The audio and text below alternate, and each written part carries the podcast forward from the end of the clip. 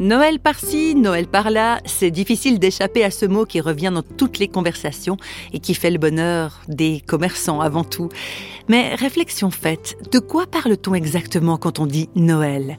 Si on met de côté l'aspect commercial, le folklore, les traditions, qu'est-ce qui reste vraiment?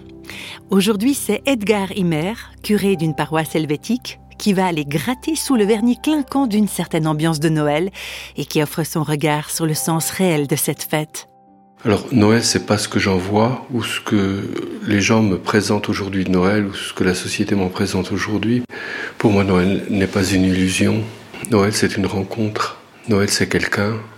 Bien sûr, Noël, c'est les Noëls en famille. Bien sûr, c'est le cadeau, c'est tout ça. Mais tout ça, c'est l'aventure. Et derrière l'aventure, il y a L'essentiel est invisible pour les yeux, on ne voit bien qu'avec le cœur et pour rencontrer Noël, il faut aller dans cet espace invisible où l'homme renaît, où l'homme euh, capte une espérance.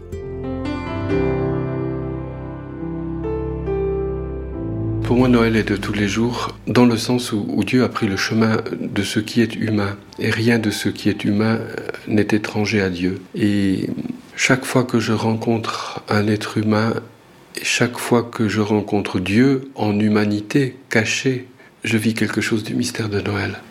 Euh, parce que Dieu crèche dans le cœur de l'homme. Et j'ai à discerner derrière le, le, visage de celui que je rencontre ce frère en humanité du Christ. Et chaque fois qu'on rencontre quelqu'un en humanité comme un frère du Christ, on rencontre le Christ lui-même. Et c'est tout le mystère de Noël, c'est tout le mystère de cet ensevelissement du divin dans l'humain. C'est maintenant, c'est aujourd'hui, c'est dans la rencontre que j'ai avec vous, c'est toujours Noël, quand je veux bien laisser euh, la grâce me toucher, me rejoindre dans cette épaisseur d'humanité qui me donne l'invisible. C'est-à-dire dans cette épaisseur de l'humanité quand elle aime.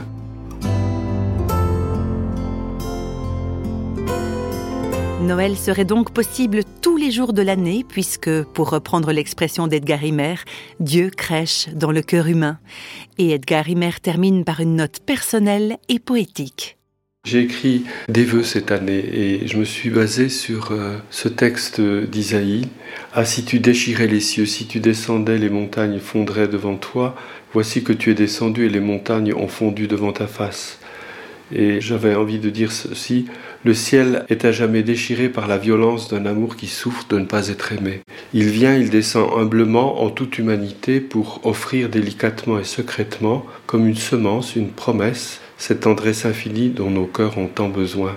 Alors à celui qui confie sa terre déchirée et meurtrie par la sécheresse du non-sens, il destillera la rosée de sa grâce et l'invincible espérance du salut. Il est le Dieu de tous les impossibles et fait fondre les montagnes de toutes les craintes.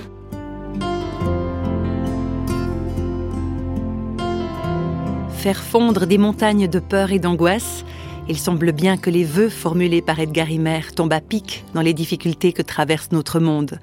Et puisqu'on parlait d'aller gratter sous le vernis doré d'une certaine fête de Noël, il y a certainement là un véritable trésor à trouver ou à retrouver.